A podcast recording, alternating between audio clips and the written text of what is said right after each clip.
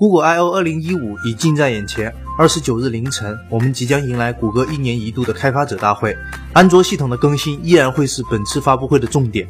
如无意外，Android M 将会如期到来。更优的内存优化、更好的系统交互以及更方便的云端数据通讯都是新系统的看点。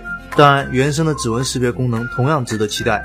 其他方面，可穿戴设备、智能家居、虚拟现实，甚至智能交通领域都有可能在这次发布会上被提及。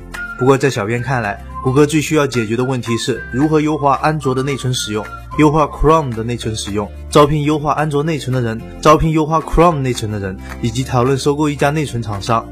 而在 Record 今天举办的 Code 大会上，GoPro 宣布即将进入无人机市场，同时对外展示了他们正在研发的一款全景六目摄像器材。这款三百六十度视频拍摄的设备由六个单独的 GoPro Hero 相机组成。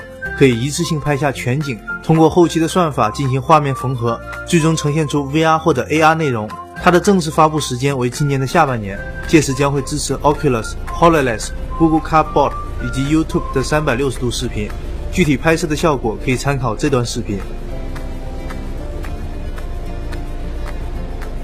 该产品第一代的目标用户是专业玩家和企业，售价会在一千五百美元到两千美元之间。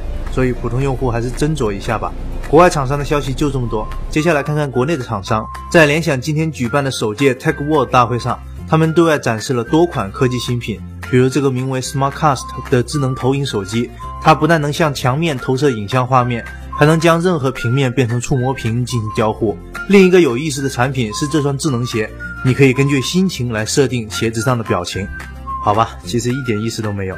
这次大会上，联想还公布了一款双屏幕手表，除了主表盘，另一块屏幕能够通过光学反射原理，在第二块屏幕上显示出更多内容。